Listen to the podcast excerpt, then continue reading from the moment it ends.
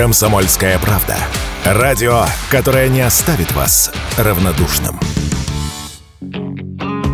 Российские пользователи новой социальной сети Threads принадлежит компании Meta, запрещенной в России экстремистской организации, стали резко терять к ней интерес. Среднесуточная аудитория приложения с 10 по 16 июля составила порядка 250 тысяч человек. При этом в начале недели Threads пользовались около 100 тысяч подписчиков, а уже к концу недели их активность уменьшилась в 2-3 раза. Это данные Медиаскоп. Такую тенденцию подтверждают и магазины цифрового контента. Так, версия Threads для iOS занимала лидирующие позиции в рейтинге бесплатных приложений вплоть до 12 июля. Однако уже к 20 июля она оказалась на 29 месте. Что касается Android, то в таком списке соцсеть с первого места опустилась на 186 место. Снижение аудитории у Threads на данный момент не критично, заявил радио «Комсомольская правда» интернет-технолог Никита Прохоров. Любой проект в интернете, как и в целом маркетинге, проходит несколько стадий. И после вот этого стартового хайпа на моменте запуска люди зашли, люди посмотрели, не все осознали, что с этой социальной сетью делать, как туда что постить. И естественно, часть аудитории на этом моменте отваливается. Но тут надо понимать, что это абсолютно естественный момент развития, и теперь гораздо важнее посмотреть, что создатели этого сервиса будут делать в ближайшие месяцы. Вот не годы, а именно месяцы. Потому что надо понимать, что такой стартовый резкий рост аудитории был связан во многом с тем, что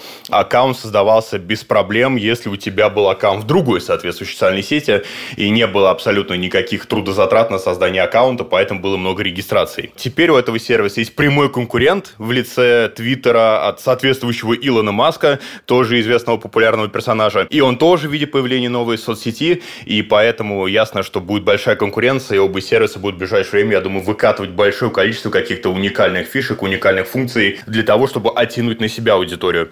А вот что касается Илона Маска, то у заблокированной в России социальной сети Twitter официально изменился логотип. До недавнего времени это была белая птичка на голубом фоне. Теперь же это буква X на черном фоне. Название Twitter происходит от английского слова «tweet», в переводе «общаться», «чирикать». Twitter – это удачное название, и ребрендинг может быть воспринят аудиторией неоднозначно, заявил радио «Комсомольская правда» генеральный директор агентства «Социальные сети» Денис Терехов. Дело в том, что Илон Маск пытается всеми силами, иногда даже вопреки здравому смыслу, отказаться от всего того ужасного наследия старого Твиттера, вот, которое он получил, закрыв эту сделку. И поэтому вот в этом его решении больше политики, чем экономики и здравого смысла. Я соглашусь, что Твиттер – это одна из старейших социальных сетей, довольно удачное название, вокруг вообще понятия Твиттер. Много идиом образовалось – твитнуть, ретвитнуть и так далее, которые ушли далеко за пределы этой социальной сети. Поэтому я думаю, что здесь Илон Маск может и может и ошибиться. Потому что люди просто могут не найти на смартфоне новую иконку. Ну, то есть, то есть, то есть вряд ли это, конечно, произойдет к оттоку пользователей, но это явно может повлиять на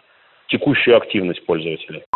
Пока Твиттер в битве двух социальных сетей выигрывает на порядок. Если соцсети Илона Маска ежедневно используют 200 миллионов активных аккаунтов, среднее время в соцсети составляет 30 минут, то для сравнения у Threads, которая задумывалась как альтернатива Твиттеру, сейчас всего 13 миллионов пользователей, которые проводят там в среднем 4 минуты. Юрий Кораблев, Радио «Комсомольская правда».